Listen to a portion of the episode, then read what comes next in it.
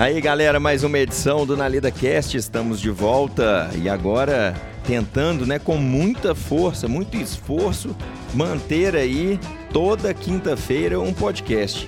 Então, você que ouviu esse podcast agora, no dia do lançamento, sabe que está dando muito certo, pois hoje é terça-feira. Então a gente não conseguiu lançar na última. E estamos indo para mais uma edição atrasada, mas ainda em tempo. Está atrasada ou adiantada? Porque teria que ser quinta, galera. Eu acho que está adiantada, cara. Está adiantada. É? É. Então tá. Eu também acho que está adiantada. O copo meio cheio. Meio cheio. É. Otimismo, hein? Cheio. e você, Megalha, acha que tá adiantado ou tá atrasado? Adiantado pra caralho. Adiantado. O cara mandou um. Vou ter que pôr.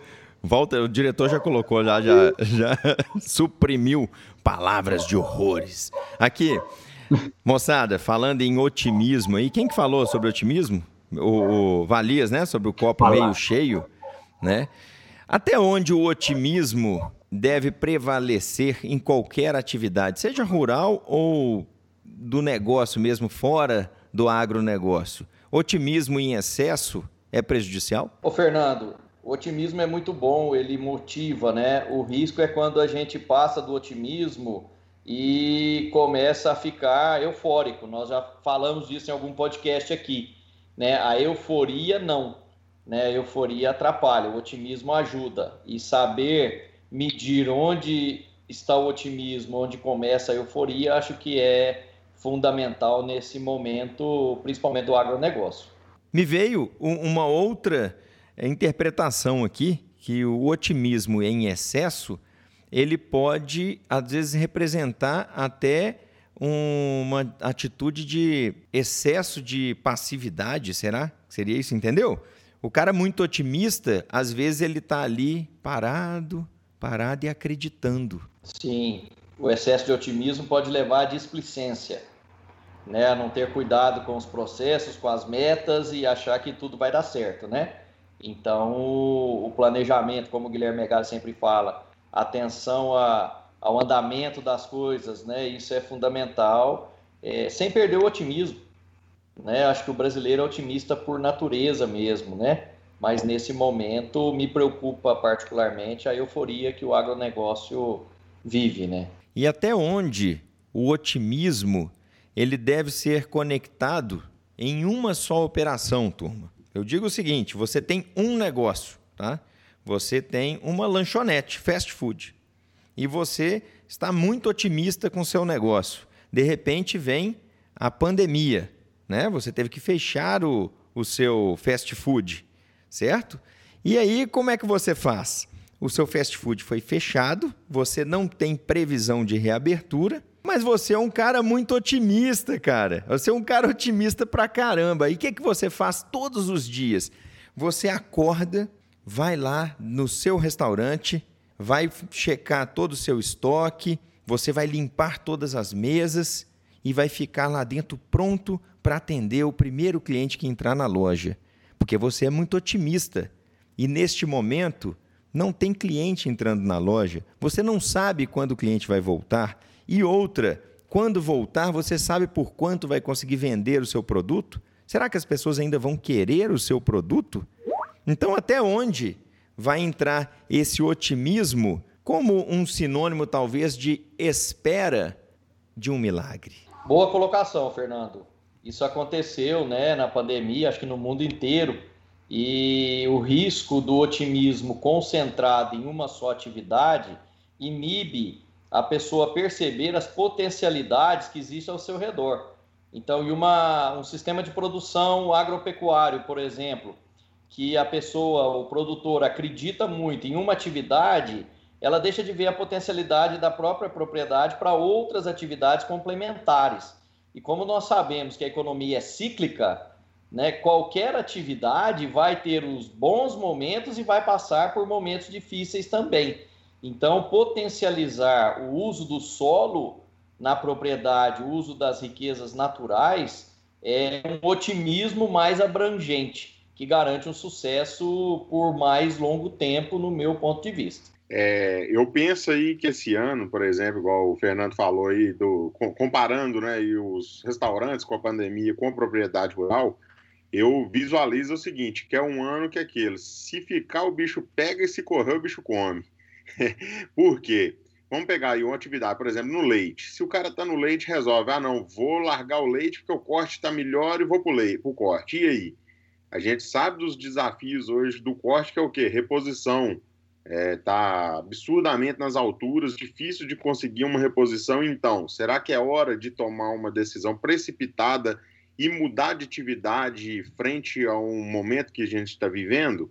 E eu penso também a mesma coisa. Ah, não, vou largar o leite, vou para a soja vou para o milho, e aí? Será que não seria muito mais interessante a propriedade agora diversificar, é, melhorar as alternativas dentro da propriedade, para assim você ficar fugir, para você conseguir fugir daquele da mesmice que o Viano falou, não, vou ficar dependente dessa atividade. Igual o Valis falou aí mais cedo, a gente, Minas Gerais é bem heterogênea as propriedades, né? Tem muito mais de uma atividade, então isso dá um pouco mais de segurança também ao produtor rural aí para poder tomar as decisões, né? Cara, eu acho que toda a propriedade rural ela tem é, alguma outra possibilidade. Sempre tem mais de uma alternativa, que seja uma horticultura, que seja é, o leite, o corte, que seja uma criação de suíno ou frango.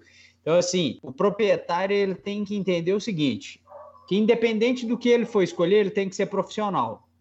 É, esse cachorro que vocês estão escutando no fundo, ele está concordando comigo, sabe? Mas assim. é a forma. Cachorro de... profissional, cachorro é. profissional, tá fazendo o trabalho dele. Provavelmente Exato. ele está reivindicando comida. pois é. Eu crio cachorro, entendeu? Pode, tudo aqui tem sua atividade, né? Você pode tirar leite, criar cachorro. Mentira. Mas assim, então eu acho que independente do que o proprietário for escolher, ele tem que ser profissional. E eu acho que ele tem que levar em consideração alguns pontos. A, a área que você tem disponível, ela comporta uma segunda atividade? Qual atividade ela teria aptidão para fazer? É, o produto que você está escolhendo trabalhar, ele tem liquidez? Porque é importante, independente do preço do leite estar tá subindo ou caindo, o leite tem liquidez. Eu lá em casa eu já criei frango caipira gourmet. A liquidez não é tão grande. Então, assim, criei e ainda crio, né? Então, assim, a liquidez não é tão grande. Então, talvez eu tenha que ter uma atividade menor. É independente de qualquer coisa, você ter serenidade, você ter maturidade de avaliar a atividade que você está querendo tocar, primária ou secundária, de forma bem, bem madura e, e bem, assim, é, profissional mesmo. Eu preciso ter dinheiro no bolso no final do, do, do ciclo ou no final do ano. Perfeito, Thales. E assim, eu acho que a palavra é sinergia, não é competição. Né? O Megali falou muito bem, porque quando a gente olha as projeções de preços de grãos para a próxima safra, é muito atraente que a pessoa abandone, por exemplo, a produção de silagem de milho e vá vender grão ou plante soja. Né? Agora, a desmobilização de uma atividade que já está operando na propriedade é uma decisão crítica, né? porque se você fizer isso é, para ter mais sinergia, reduzir uma atividade, para ter mais sinergia entre as atividades, e isso que vai gerar mais renda, ok. O problema que eu vejo, como aconteceu muito no estado de São Paulo, a desmobilização de todo o aparato das fazendas o plantio de cana, por exemplo, né? Então entra a cana, derruba cerca, é, elimina pasto, elimina benfeitorias e fica terra nua e cana, mais nada. Agora a gente vê a pecuária de São Paulo tentando retomar né, em muitos lugares, então o, o proprietário retoma a terra que estava arrendada e vai ter o custo aí de fazer tudo de novo, que já poderia estar lá, né? Foi uma opção, não, não, não estou criticando a opção, mas eu acho que a sinergia é o que o produtor deve estar atento, né? E, e qualquer tamanho de propriedade hoje você pode ter sinergia, existe tecnologia para isso. Né? Se tem um curso de água, você pode fazer tanque-rede, dando um exemplo simples aqui, né? Então, acho que é, a demanda por alimentos será cada vez mais forte, né? E por energia, e o produtor rural, ele tem a, a oportunidade de gerar mais oportunidades para o negócio dele. Eu acho que isso que é o mais importante. A gente está falando aqui muito de sinergia, de ter mais de uma operação para garantir aí a, a, a possível adaptação, estabilidade de um negócio, né? Você ter para onde correr ali num momento um pouco imprevisível de uma oscilação de mercado, como Valias disse no início, que toda atividade tem o seu ciclo, né? Desde que você entenda o ciclo da sua atividade ou das suas atividades, você sabe que vai ter um momento que é mais favorável, outro é menos favorável, e você vai ter aquela sempre em mãos quais são os fatores que podem é, prejudicar ou alavancar a sua, a sua atividade. Quando a gente falou no início aí de pandemia, tá? a pandemia e o exemplo aí do, da lanchonete, né? Onde o otimista ele sabe que não tem previsão, ele senta e está lá todo dia arrumando a lanchonete para abrir, sem sabendo que não vai abrir naquele dia, mas ele tem uma esperança. E ali ele pode ficar indo todo dia, mantendo os funcionários todos os dias lá dentro, para poder esperar uma melhoria do mercado, esperar essa reabertura. E o que, que vai acontecer? Ele vai todo mês gastar com salário, com, com tudo ali da estrutura que está parada. Então, talvez ele tenha que ter otimismo, mas ele tinha que ter tomado uma decisão de que aquele ali era o momento dele frear, certo? Mais do que frear, é, quando a gente fala em sinergia de operações, falar em ter que ter mais de uma atividade na fazenda, e a gente sabe que muitos vão escutar isso e falar assim: é muito fácil, provavelmente essa, essa turma aí tem fazenda grande, provavelmente já tem dinheiro no bolso, né? E começa aquelas especulações de que é, é essa dica é muito simples para quem tem, tem a condição de executar isso. Tem certeza de que a palavra do momento, não só da pecuária, mas do mundo, ela é reinventar. Então, se você tem só uma atividade na sua fazenda e você ainda não parou para pensar ou acredita que não pode ter outra, né? Como você reinventaria a sua operação hoje? Porque se você está vendo que ela não vai prosperar, que seja neste momento, e você não estava planejando que neste momento você teria aí um, dois, três, quatro meses de déficit, isso não estava no seu planejamento, você vai ter que reinventar, né? Isso não significa parar a sua operação, talvez. Talvez até na reinvenção poderia significar isso e abrir uma nova frente de trabalho. Mas se reinventar é rever os seus conceitos, rever o que, que você tem de potencial dentro da sua operação, rever como que você vai ficar confortável naquilo. E eu acho que é isso que a gente tem que começar a, a colocar na cabeça, turma, de pensar e repensar aquilo que se faz todo dia. Porque senão você entra naquele ciclo otimista que a gente fala lá no início, né? Que vira uma passividade é, é enorme, onde você vai ficar aguardando e acreditando, aguardando e acreditando, e não se toma decisão, seja para acelerar, manter ou frear um negócio ou reinventar o negócio.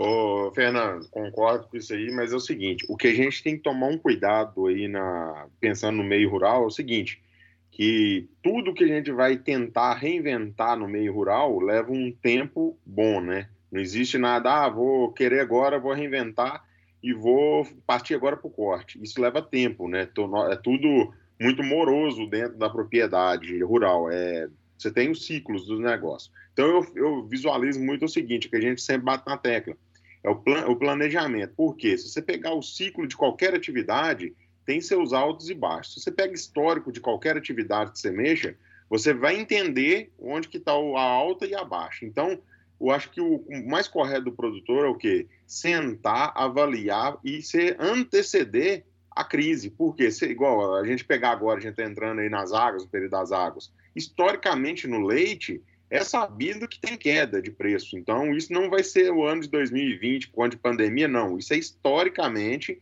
entrou no período das águas, tem queda de leite, porque o Brasil ainda, a sua grande produção é no período das águas. Apesar de estar mudando um pouco, mas você pega o pequeno produtor, por exemplo, ele produz muito mais leite nas águas do que na seca.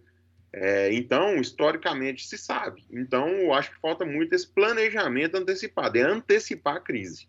Sobre a questão que você tinha comentado aí, ô, ô, Fernando, do tamanho de propriedade e sobre reinventar, já pegando o que o Guilherme falou, eu queria aproveitar para dar o exemplo lá de casa. Porque lá em casa, propriedade pequena. Eu sou um cara que iniciou na atividade tem pouco tempo e, assim, acaba que o planejamento é muito justo. Mas eu já me identifico como uma qualidade como produtor rural. Eu sou bom em produzir pasto, porque eu já trabalho na atividade há mais tempo lá na fazenda. No leite a gente começou tem menos tempo, mas sempre tivemos excedente de pasto. E aí o que que foi a opção para esse momento agora? Eu vou aproveitar para reinventar minha atividade de uma forma mais intensa, de uma forma aumentando a produtividade da fazenda leiteira. Então, nesse final de semana, eu estou indo para a fazenda, nós vamos fazer um, uma demarcação de uma área lá de 3 hectares, que vai ser exclusiva para pastejo do gado de leite. É 3 hectares, cara, não é uma fazenda gigantesca. O que eu vou destinar para minha alimentação para as vacas de leite são 3 hectares. E o que, que é o planejamento associado a isso? Eu vou fazer uma suplementação volumoso durante o ano inteiro, com menor intensidade na época das águas e com maior intensidade na época das secas. Por que, que eu optei por isso? Porque a probabilidade de eu aumentar a produtividade das minhas vacas é maior, ou seja, eu vou ter menos vacas produzindo mais leite e o meu custo vai ser um pouco maior, mas às vezes esse custo nos meus cálculos ele se compensa eu diminuo um pouco a margem por litro de leite, mas eu tenho um volume maior, então eu tenho maior receita, maior rentabilidade, e eu abri espaço para minha fazenda para o gado de corte. Aí você fala, pô, mas bom para você que trabalha também, tem outro trabalho, e, e aí consegue comprar novilhas, recria, o que seja. Eu não tenho dinheiro para fazer isso, porque o, o dinheiro que eu vou utilizar, eu estou intensificando o pastejo. Então, o que, que foi minha opção? Eu busquei parceiros dentro de Bom Despacho para poder fazer o quê? A recria comigo. Eu não tenho dinheiro para comprar novilha. Então eu chamei um cara que tinha dinheiro, o cara queria colocar novilha, ia arrendar uma fazenda. Eu falei, ó, eu entro como parceiro de você, onde eu tenho uma, uma participação no lucro, no ganho dessa bezerra no pós, na, na venda dela. Então o que, que eu vou fazer? Eu vou nutrir essa bezerra, vou pegar ela com suas sete arrobas, nós temos um planejamento de levar ela até 13, são animais, é, são só fêmeas, e aí eu vou ter uma, um percentual do ganho. Ou seja, o cara vai continuar tendo a participação dele de entrada e o que ela ganhou nós vamos dividir. Então, assim, foi uma alternativa que eu encontrei para aumentar minha produtividade e diversificar o meu sistema do, é, da propriedade, levando em consideração dois pontos eu levei em consideração a parte que eu me considero razoavelmente bom para gastar um pouco mais de energia, que é nutrir os animais, e busquei uma outra opção de negócio que é fácil de encontrar, ou seja, que vai me dar liquidez, que é a questão do gado de corte, onde eu acho parceiros aqui na cidade. Excelente, tá vendo? É possível, mesmo com propriedades menores, você tentar diversificar e buscar alternativas. Megali, quando eu digo reinventar o negócio, é importante a gente frisar aqui que reinventar o negócio nem sempre vai ser é, você abandonar um negócio e começar um negócio novo, sabe? E nem sempre vai dizer também, eu, eu imagino, de ser algo brusco, sabe? É o que você disse, tudo demanda um planejamento. Né? Então, se você precisa reinventar o seu negócio, quando eu digo isso, é você precisa por exemplo, tem um planejamento, a crise veio, veio de uma maneira às vezes inesperada. Eu não estou falando de ciclo, eu estou falando de crise. Quando a gente fala do ciclo que a gente está entrando aqui nas águas e vai ter queda de preço, isso é sabido mesmo, como você disse, isso já é normal dentro do ciclo aqui, pelo menos da nossa região. É, mas quando eu falo de crise, o que eu acho que aconteceu sim uma crise que impacta muito no dia a dia do produtor é a incerteza, sabe? É um fator muito é, intangível, talvez, né? A gente não consegue pôr isso no papel, mas é a insegurança, incerteza com, com o tom de insegurança. E isso trouxe, sim, na pandemia, com todas as ações de mercado, tudo que vem acontecendo, a incerteza, ela pesa quando você tem um planejamento. Por mais que a gente sabe que vai chegar nas águas e vai baixar o preço, mas você sabe se vai baixar o preço e os insumos vão manter uma certa linha de queda, de estabilidade ou de, de aumento que você já via antes na, dentro da sua propriedade ou região, É, o fato é que a gente tem uma incerteza muito grande de tudo que pode acontecer e o reinventar talvez é você dar um novo norte ao seu projeto, sabe? Não é trocar, rasgar o projeto e jogar fora. É você ter que rever aquilo que você pensou, que na prática não está dando certo. Porque se a gente falar em anteceder a crise, na teoria é excelente, né? Se, gente, se todo mundo conseguisse realmente prever e anteceder aí uma crise no seu planejamento, a gente teria uma operação quase que perfeita. Então, quando a gente fala nessa instabilidade emocional que o produtor vive, não só o produtor, como produtor, mas como pessoa, né? A gente fala dentro de casa, criança que não vai para a escola. Cara, tá tudo uma bagunça na vida familiar de quase todo mundo aí, talvez até no mundo. Então, essa instabilidade emocional, eu acredito que ela pesa muito no negócio também. E aí vai aquela questão que a gente falou no início, é, é o quanto cada um vai estar disposto aí a suportar, né? Qual é a energia que você quer desprender no seu projeto para realmente é, tentar forçar aquele objetivo que você traçou no ano passado, sendo que a situação mudou, a conjuntura é outra e a sua incerteza, instabilidade emocional, talvez não vai te permitir seguir aquilo que você colocou no papel, sabe? Talvez até economicamente, o mercado ele poderia é, tranquilamente deixar com que seu planejamento continuasse. Mas será que o produtor está apto, está pronto para continuar acelerando? Ou ele teria que se reinventar em alguma parte desse planejamento para ficar mais tranquilo, para conseguir dormir, né, para poder ter tranquilidade? Seria nesse ponto aí que eu estou colocando. Será que todo produtor tá afim, cara, de às vezes assumir que, cara, eu tô, eu tô instável aqui emocionalmente e eu vou misturar isso com o um negócio, será que isso eu posso fazer? E muitas vezes ele deve fazer, porque ele tem que ter um lado racional e utilizar o seguinte: eu estou, eu estou pronto para correr esse risco, né? Qual o risco que eu vou correr? Será que ele realmente sabe o risco que ele vai correr? E será que ele não deveria reinventar a operação dele para ficar um pouco mais pé no chão? Ele, opa, vou baixar a bola aqui um pouquinho, reduzir um pouco, vamos rodar tranquilo para ver o que vai acontecer. Será que isso é uma atitude certa ou misturar o, o emocional com o negócio é uma atitude talvez incoerente com, com a atividade que você visa o lucro? Eu queria completar, Fernando, porque é, nós temos a mania de separar a vida profissional da vida pessoal, mas todos nós, cada um é uma pessoa só. Então, essa convivência é, emocional e com o negócio que tem que ser racional, ela existe sempre. Quanto mais harmonia as duas personas de cada pessoa estiver, melhor para o negócio, inclusive, né? Então, assim, eu acho que o que você está falando é de foco, de energia e de recompensa por essa energia demandada. Recompensa é o lucro.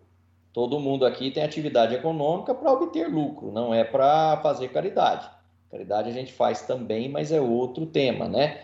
Então, juntando isso tudo que nós falamos de planejamento da atividade longo prazo e tudo em agronegócio deve ser analisado e planejado em longo prazo. A sinergia que pode ter entre os negócios, o bom uso da terra e das capacidades que existem, né?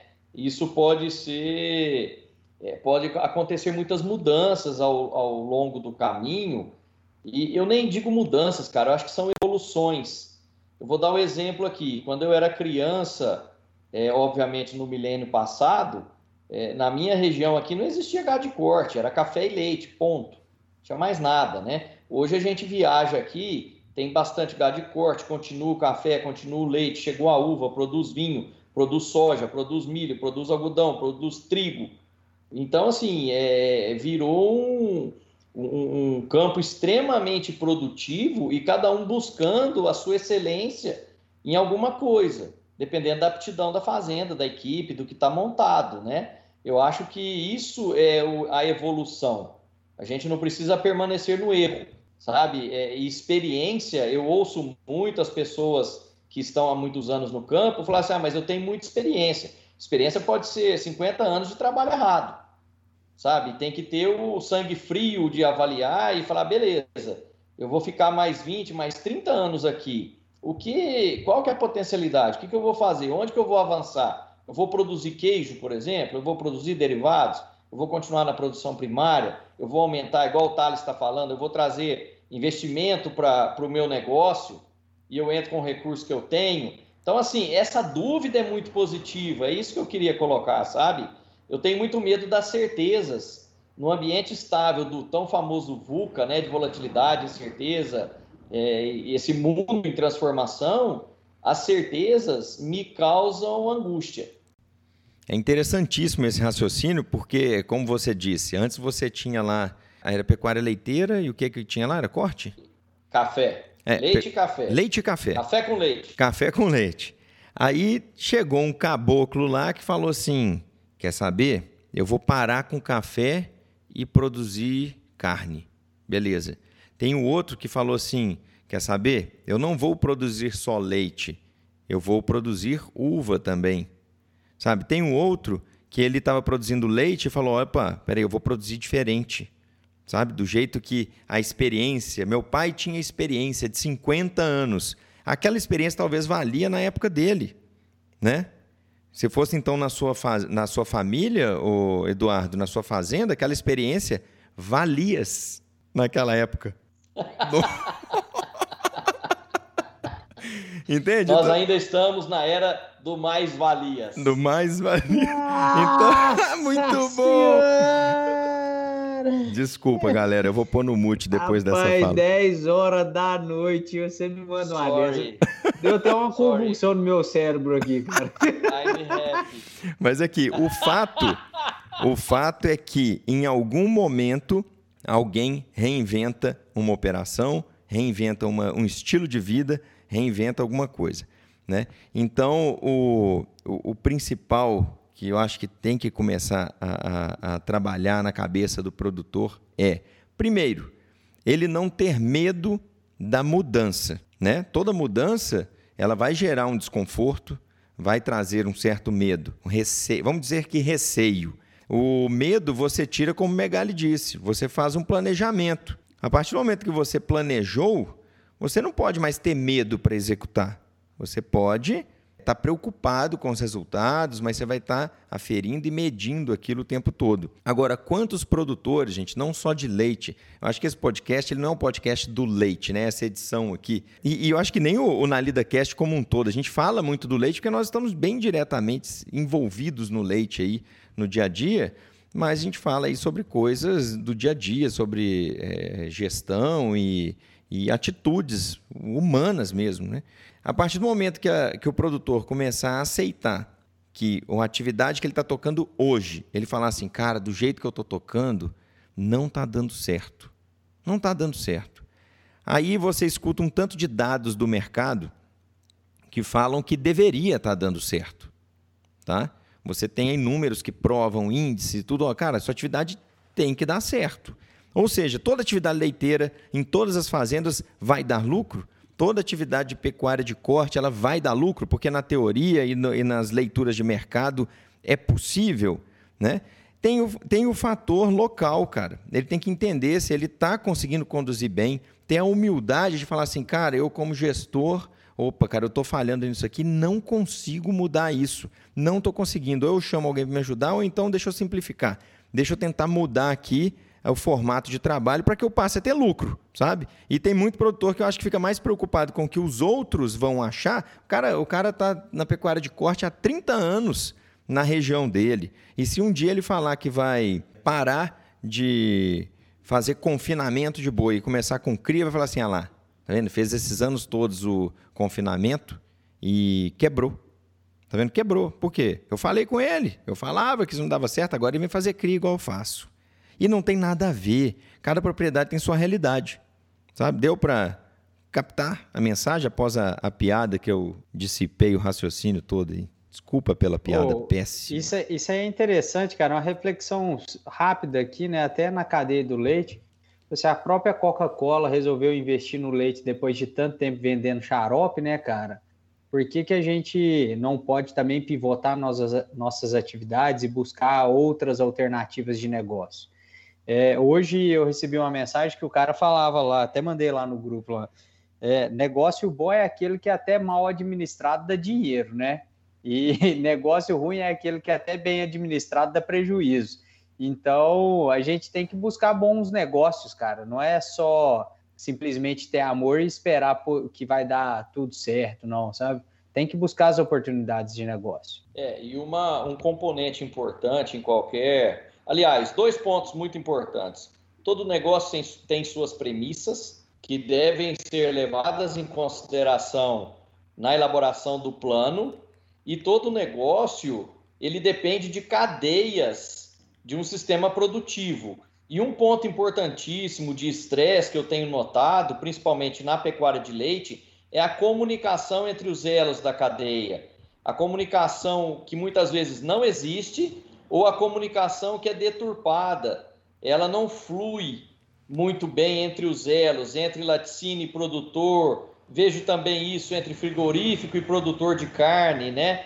Então essa é, é uma missão que nós temos no agronegócio de colocar os elos da cadeia para conversarem de frente a frente. Eles são interdependentes, não, não podem ser concorrentes. Eu tenho certeza que durante essa pandemia que nós passamos o solavanco do início com queda de preço e depois esse rally de preço, aumentou ainda mais o gap de comunicação, sabe? Polarizou o, o produtor com o laticínio. E isso, para mim, é, sinal de uma cadeia ainda pouco madura, que tem muito a crescer, tem muito a amadurecer para o bem de todo mundo, de todos os elos, enfim, do consumidor também. A polarização, na, na minha interpretação, sempre ela, ela se dá por uma única causa, sabe? É o produtor tentando achar justificativa para a falta de resultado no próprio negócio. Tá? Ah, Viana, você está culpando o produtor e defendendo o laticínio? Não, não. É porque eu acredito no que o Valias falou. Você precisa ter uma melhor comunicação, uma melhor transparência entre os elos da cadeia. Mas é comum o produtor fazer o seguinte: o preço começou a cair um mês, começou a cair no outro. Ou como o Megali disse claramente no início, Todo mundo sabe que a partir de outubro, aqui na nossa região, vai começar a cair o leite. Todo ano o produtor xinga o laticínio porque o, o laticínio vai baixar o preço. Sabe? O laticínio vai baixar o preço, os caras são sacanas e tal, que não sei o quê. Só que é o seguinte, qual é a atitude dentro do planejamento, que o Megali também falou isso no início, qual a atitude no planejamento que o produtor previu isso aí, ó, ele botou no papel que ele sabia que ia descer o, o preço do leite e o que, que ele ia fazer para poder suportar o custo de produção, sabe? Então é muito simples você levar, vamos, vamos falar uma palavra fácil aqui, você levar ferro um mês, dois, três, quatro, cinco, o cara vai levando, vai levando. O dia que ele não aguentar mais, ele fala assim, é, não dá para mexer com leite não, não dá para mexer com leite, porque o laticínio quer matar o produtor. Sacou? E o que que o cara fez para mudar a situação dele? Ele pensou em reinventar o negócio dele alguma vez? Ele pensou em mudar o planejamento? Ele pensou em tentar buscar um diálogo melhor com, com quem ele vende? Entendeu? Porque se você só ficar ali passivo e otimista com o negócio e depois você só fica marretando, né? Os resultados são sempre culpas de fatores externos. Cara, como é que você vai resolver sua vida? Então, então ninguém ganha dinheiro com essa atividade, né? Megali levantou a mão, acho que umas 15 vezes. Eu acho que ele estava engasgado antes, ele está muito calado nesse podcast. Vai, Megali, vai. Vai que é tua, Megali. Não, é isso aí que você fez aí agora foi muito bem colocado, que é o seguinte, é, o que a gente discutiu em todos os podcasts é o seguinte, como que um produtor vai chegar para o laticínio para discutir que o preço não está bom, sendo que não sabe o custo do seu produto? Se você chegar para o laticínio falar quanto que custa o litro produzido, ele te fala na ponta da língua, cada centavo discrimina o que, que ele gasta.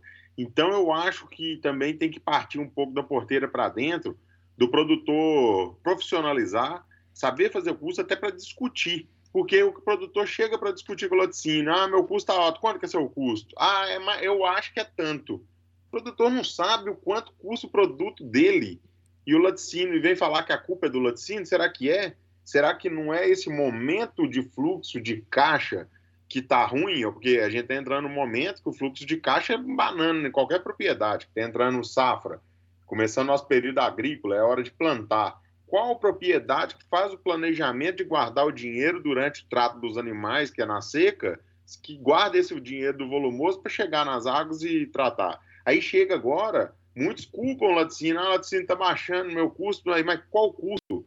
Então, eu fico meio que até indignado, tem hora, com esse trem, com essa briga de laticínio e produtor, porque eu acho que o produtor está faltando muito também embasar, ter números para poder chegar e discutir. Porque eu penso, se todos os produtores tiverem custo, muda a conversa, porque aí sim vai ter reuniões mensais, chegar para o laticínio, ó, meu custo aqui é tanto, agora não tem discussão mais não, e aí? Porque eu não aguento mais, meu custo está baixo, então está faltando muito isso, profissionalismo. Isso aí, Guilherme, é, concordo plenamente contigo, e somado a isso, a transparência também da parte dos laticínios é importante.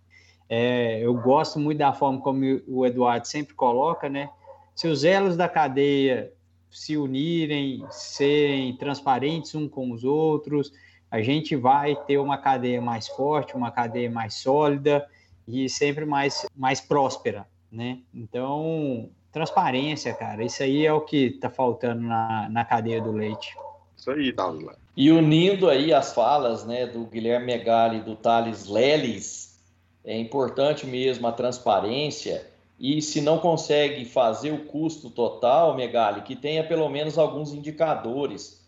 Né? Se você pegar o custo, quantos centavos está custando o litro de leite na alimentação das vacas, já te dá um excelente caminho, pensando na pecuária de leite. Né? Isso é fundamental, fácil de fazer. Qualquer um pode fazer. Precisa realmente fazer e não se enganar. Eu acho que o, um dos problemas da atividade pecuária diária, como é o leite, é tirar um tempo para analisar alguns dados e tomar decisões acertadas sem a pressão do dia a dia. Isso pode mudar a história de muitas propriedades. O fato é que não adianta, não adianta você ficar reclamando, reclamando, reclamando e não tomar atitude. Cara, às vezes eu até acho que a gente fala a mesma coisa em todos os podcasts. Vocês não, não acham que a gente sempre acaba batendo na mesma tecla, que é tomada de decisão, atitude. Então, vamos lá, produtor, vamos lá, vamos mais uma vez com os recados finais. Por exemplo, tá? No leite, quando a gente fala aí dessa guerra, né, entre aspas, a polarização entre produtor e laticínio, ainda mais no momento de crise. Porque no momento de crise é onde você não tem como planejar, talvez você não tenha como executar o planejamento que já foi feito, você não tem é, nem muita clareza de como interpretar tudo o que está acontecendo ao seu redor. Né? No momento de crise e emergência, todos os, os acontecimentos eles estão à flor da pele. Então é muito perigoso tomar decisão e tentar interpretar mesmo a fundo o que está acontecendo.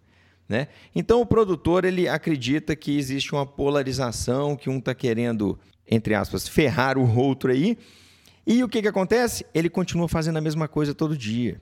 Ele continua fazendo a mesma coisa todo dia. Porque é muito fácil ele chegar na hora que vai receber a conta dele, não a conta, né? Minto, vai receber o faturamento dele no mês, ele chega na cooperativa, ele vai ver, pô, cara, que sacanagem, né? O todo o meu valor do faturamento foi descontado aqui, me sobrou 10% para eu pagar as outras despesas todas. Gastei tudo em concentrado.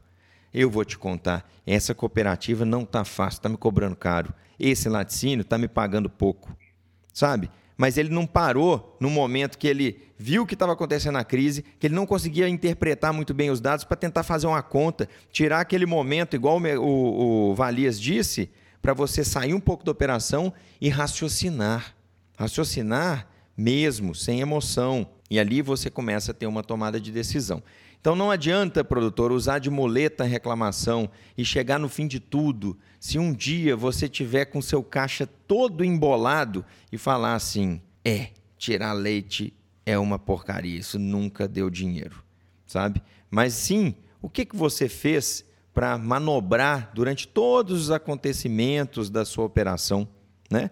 Aonde você reconheceu os seus erros, aonde você identificou erros do laticínio e foi lá conversar e cobrou, brigou e depois você esperou uma atitude dele também. Isso é igual casamento, galera.